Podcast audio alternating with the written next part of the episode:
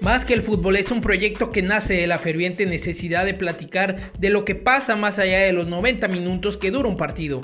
Brindar una opinión que para nada es la verdad absoluta, pero que nos permite adentrarnos en el análisis de temas de interés sobre el deporte que mueve al mundo. Esperamos que disfrutes este episodio, compártelo y síguenos en nuestras redes. Un abrazo. ¿Qué tal amigos? Sean bienvenidos a un episodio más de su podcast Más que el fútbol, en donde platicamos sobre el deporte que mueve al mundo y que a millones apasiona. En esta ocasión tengo el placer de estar acompañado de mi hermano Luis López. ¿Cómo estás, hermano? ¿Qué tal, hermano Alberto Aguilar? Espero que estés esté muy bien, yo también, y pues vamos a darle que no lo dé, hermano. Excelente, hermano. Vamos a platicar en esta ocasión sobre las dos finales continentales que tendremos, la Copa América y la Eurocopa. En este caso vamos a iniciar con la Copa América ¿Qué te parece el enfrentamiento de este clásico sudamericano como lo es Argentina-Brasil? Argentina que va a fungir como local, ya que eh, la organización era para este país en un principio, y Brasil quien será local realmente por el lugar en el que se jugará el partido, que será en el Maracaná. ¿Qué te parece este encuentro tan importante y, como siempre, tan lleno de historia?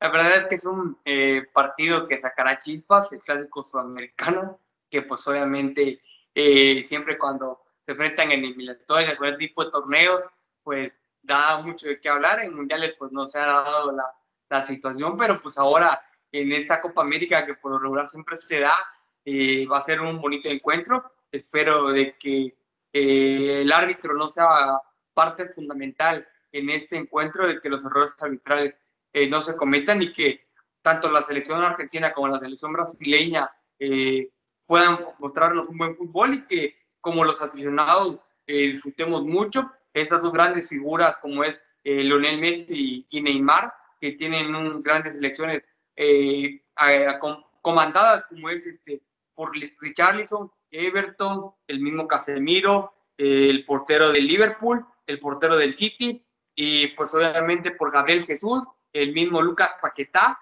que pues ha sido la revelación del torneo y por el otro lado el conjunto de la albiceleste, comandados por Lionel Messi, Lautaro Martínez, el mismo Guido, Rodríguez, eh, el, Emiliano Martínez, que ha sido el portero revelación de la selección argentina, eh, pues ha dado mucho de qué hablar. Eh, son dos grandes finalistas que esperemos que para mi favorito, que es la selección brasileña, comandada por Neymar y compañía, pues logren quedarse con el título continental sudamericano, hermano. La verdad es que sabemos que son dos selecciones que tienen mucho de dónde utilizar, tienen futbolistas jugando en los mejores equipos del planeta y sabemos que estas dos selecciones tienen armamento para poder utilizar en cualquier momento a cualquiera de sus jugadores y que le puedan definir la historia. Sabemos que en el caso de Lionel Messi y Neymar son dos futbolistas que están por encima del resto y que pueden cambiar la historia para cualquiera de estas dos selecciones. Vamos a analizar un poco de los números de Neymar. En el caso del astro brasileño, ha participado en cinco de los seis juegos que ha tenido Brasil en esta Copa América. El jugador del País Saint Germain tiene dos goles y tres asistencias, mientras que en el caso del argentino el jugador del Barcelona por este momento, pues ha participado en todos los encuentros que ha tenido Argentina en esta Copa América, cinco goles anotados más cuatro asistencias. De los once goles que Argentina ha hecho, ha estado implicado en nueve. Entonces, no queda más que claro que Lionel Messi es muy importante para los argentinos. Neymar también es muy importante. Lo vimos en la semifinal ante Perú que en una jugada en la que parecía que tenía todo en contra, logró sacar una muy buena pelota y poner una asistencia para Lucas Paquetá, como tú bien mencionas, y terminaron eliminando a los peruanos y metiéndose en este caso una final continental más. En este caso, los brasileños van a buscar su décima Copa América y en el caso de los argentinos es la número 15 que podría llegar a estar con esto empatando a los uruguayos, quienes son los máximos ganadores de este torneo continental. Tú mismo lo has dicho, esperamos que sea un partido bastante lleno de cosas espectaculares y que lo extracancha y que lo arbitral no nos manche esta parte tan bonita que tenemos del deporte que mueve al mundo y que definitivamente nos regale un encuentro que podamos platicar sobre él por muchos años más. Así es, hermano, esperemos de que esta vez eh, la cuestión arbitral o el VAR no influya mucho en el resultado, que sea un lindo encuentro que ambas escuadras nos eh, ofrezcan un, buen fútbol, como lo vienen haciendo tanto en las eliminatorias como en esta Copa América y pues que gane el mejor, ¿no, hermano? Eh, cabe, quiero recalcar, ¿no? De que la última final que se enfrentaron estos dos equipos en la Copa América del 2007, la ganadora fue la selección brasileña, ¿no? Esperemos de que se repita otra vez esta ocasión y que Neymar y compañía puedan levantar el título en casa en el Maracaná, hermano, porque sería muy doloroso otra vez eh, para los brasileños perder un título contra la selección argentina y el Maracaná.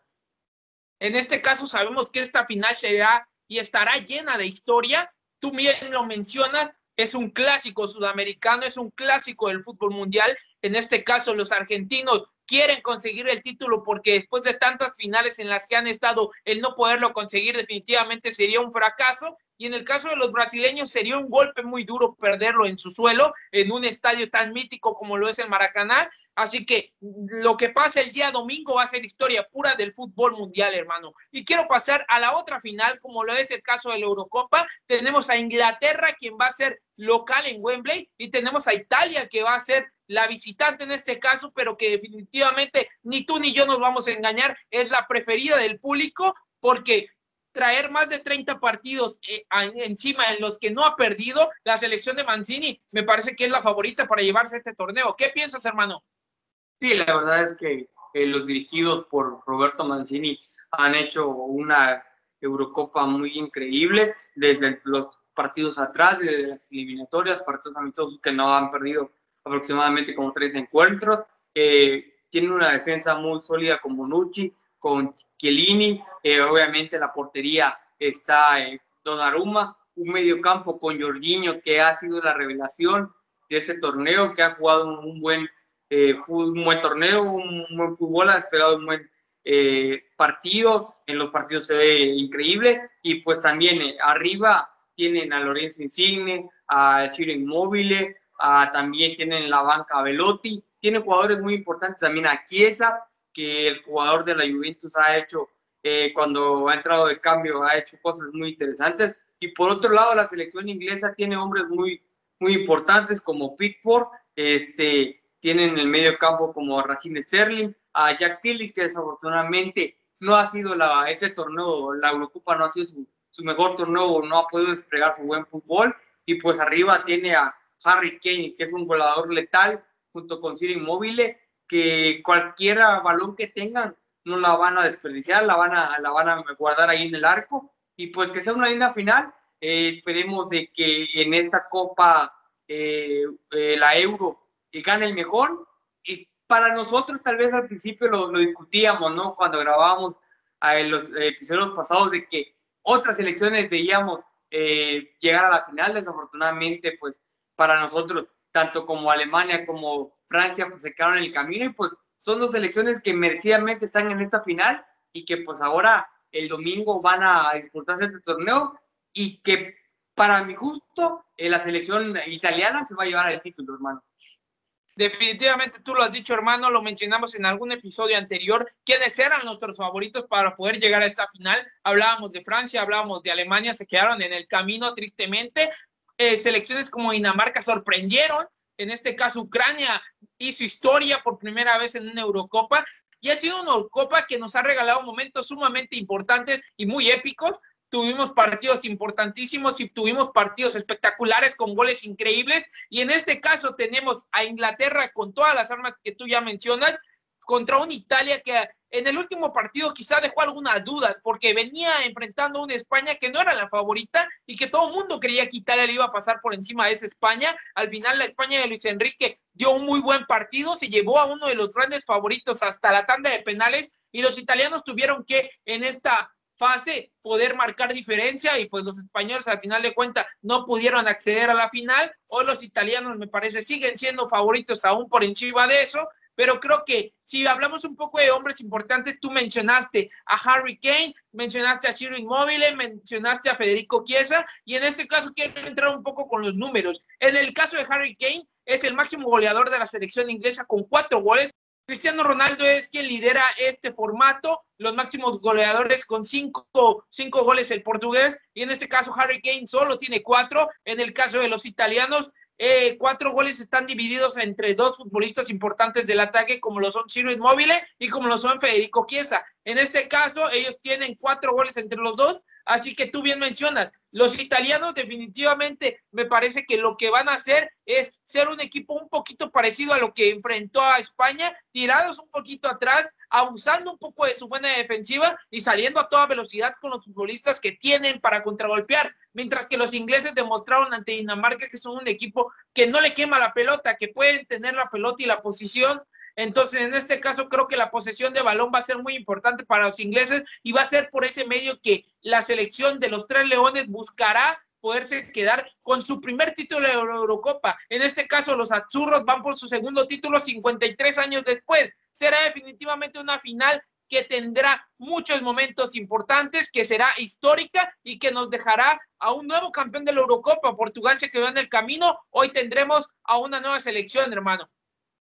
Sí, así es, hermano. La verdad es que espero que también sea un, un partido que nos llegue eh, de alegría, que cumpla con nuestras expectativas, principalmente como aficionados, que disfrutemos de un buen encuentro, que también el árbitro y el VAR no influyen en el resultado final y que pues esperemos que tanto sus favoritos como los nuestros pues eh, puedan eh, coronarse campeón y pues la Italia con este cielo inmóvil y con Insigne con el mismo Naruma, con Cellini, con, con el mismo Jorginho, que también ha hecho un torneo increíble también en la Champions League, eh, se coronó campeón y pues ahora esperemos de que redondee toda esta participación individual y también Chiesa eh, levantando el título de la, de la Eurocopa. Sí, esperemos que la extracancha no afecte a estas dos elecciones, a este partido tan importante como lo es la Eurocopa, que ya sabemos siempre la la UEFA trae un pique con la FIFA por el tipo de organizaciones. La Eurocopa es una muestra de lo que es una gran organización de torneo. Tú mencionabas y platicábamos que buscarán que las siguientes ediciones sean hechas como venían siendo antes, en una sola sede, porque pueden malinterpretarse esta parte de la de beneficiar a una selección, como en el caso de Inglaterra, que pues aparte del penal que tuvo ante Dinamarca, que quedó un poco dudoso y con ese acceden a la final, jugó muchos partidos de local y hoy simplemente va a cerrar este torneo como local en Wembley. Entonces, para evitar este tipo de confusiones y de problemas, pues la UEFA va a determinar que las siguientes Eurocopas sean en un solo lugar o en un solo país. Si no me equivoco, la que viene es en Alemania. Definitivamente será un gran partido y esperemos que el fútbol sea el que gane. Y pues muchísimas gracias, hermano, por poder estar en un episodio más de este su podcast Más que el fútbol. Es un episodio rápido para analizar estas dos finales continentales. Nos regalarán un fútbol espectacular, de eso estoy seguro, y tendremos dos campeones este fin de semana, dos nuevas selecciones que comandarán y serán los reyes de sus confederaciones. Y también tendremos el inicio de la Copa Oro para que México pueda buscar un nuevo título de la zona, hermano. Un abrazo fuerte. Un abrazo fuerte, disfruten estos dos finales y pues que gane su equipo favorito. Hasta la próxima, hermano.